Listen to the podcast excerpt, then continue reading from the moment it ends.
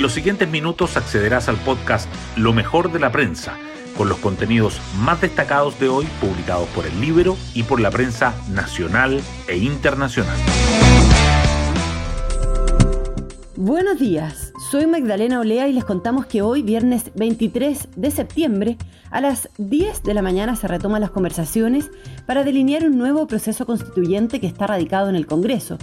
Liderado por el presidente del Senado, Álvaro Elizalde, y de la Cámara, Raúl Soto, el diálogo podría estar marcado por las palabras del presidente Boric en Nueva York. Ayer señaló que era partidario de una constitución con bordes más claros, con apoyo del comité de expertos y que no abarque a cada una de las demandas identitarias que existen en la sociedad. Esto último fue precisamente lo que hizo la convención, donde el oficialismo era mayoría. También marcará la agenda el hackeo que afectó al Estado Mayor Conjunto, que ya tuvo su primera baja, el general Guillermo Paiva, quien renunció a su cargo de jefe de la entidad. Las portadas del día. El Mercurio titula que el crítico escenario golpea al sector de la construcción y provoca el colapso de las empresas del rubro. La tercera dice que el gobierno no ingresará al proyecto de reforma de pensiones este mes y abre un diálogo con los expertos. El diario financiero destaca a Zenerman frente a la reorganización de Sencor. Tanto el Mercurio como la tercera resaltan la renuncia del jefe de Estado Mayor Conjunto tras la masiva filtración de correos de las Fuerzas Armadas. Y el proceso constituyente sigue presente. El Mercurio subraya que Amarillos por Chile da el primer paso para constituirse como partido, con miras a una posible elección de constituyentes. La tercera destaca que Boric pide un nuevo proceso constituyente con bordes más claros y contrasta con los partidos oficialistas, y el golpe a Amarillos, Rincón y Maldonado optarán por conformar un partido propio. El Mercurio informa también que el Ejecutivo defiende el impulso de las cartas laterales si se aprueba el TPP-11, en medio de la controversia por el mensaje del presidente Boric.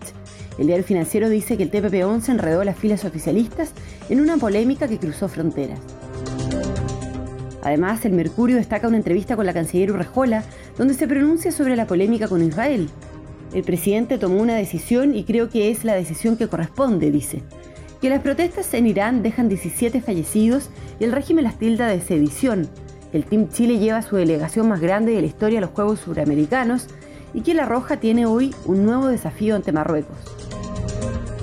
La tercera, en tanto, resalta que el medio ambiente es el otro beneficiado con el fin del uso de las mascarillas, que el mercado se divide frente a la posibilidad de una nueva alza de tasas en octubre, la guía para el Día del Cine 2022, precios rebajados y una cartelera amplia, y la foto principal muestra que la locura por conseguir un álbum de Qatar llega a Chile. Hoy destacamos de la prensa. La filtración de correos con antecedentes de las Fuerzas Armadas causó la salida del general Paiva, jefe del Estado Mayor Conjunto. La sustracción de información por parte del grupo de hackers incluye reportes sobre los despliegues de tropas y minutas de reuniones de altos mandos. El tema preocupa en el gobierno y se están revisando cada uno de los correos robados que pueden comprometer las relaciones internacionales y de seguridad interna. El presidente Boric, durante su gira en Nueva York, planteó algunos ejes de lo que espera del texto constitucional, entre ellos que sea una carta magna más general y con bordes más claros. Estas declaraciones del mandatario ocurrieron justo cuando en el socialismo democrático y apruebo dignidad manifestaron estar en contra de delimitar los contenidos constitucionales. El Ejecutivo defiende el impulso de cartas laterales en caso de aprobarse el TPP-11 en medio de la polémica por el mensaje de Boric y la división oficialista. El Ejecutivo ha tenido una posición fluctuante desde que la ministra Toá alentara las conversaciones para aprobar este tratado. Sin embargo, algunos sectores oficialistas le piden al presidente terminar su tramitación. Amarillo por Chile da el primer paso para constituirse como partido con miras a una posible elección de constituyentes. La declaración de principios del grupo liderado por Cristian Barken define a la futura colectividad como democrática y reformadora, que cree en un Estado democrático y social de derecho y cuyo primer objetivo es terminar la construcción de esa casa común. Hoy a las 17 horas se reunirán en el ex Hotel Neruda para firmar la escritura de conformación. Y nos vamos con el postre del día. Disney se alista para celebrar sus 100 años de historia. Este centenario, que se cumple el próximo año, incluirá actividades en múltiples áreas como los parques de diversiones, la televisión y el cine. Bueno, yo me despido, espero que tengan un muy buen día viernes y un excelente fin de semana y nos volvemos a encontrar el lunes en un nuevo podcast, Lo mejor de la prensa.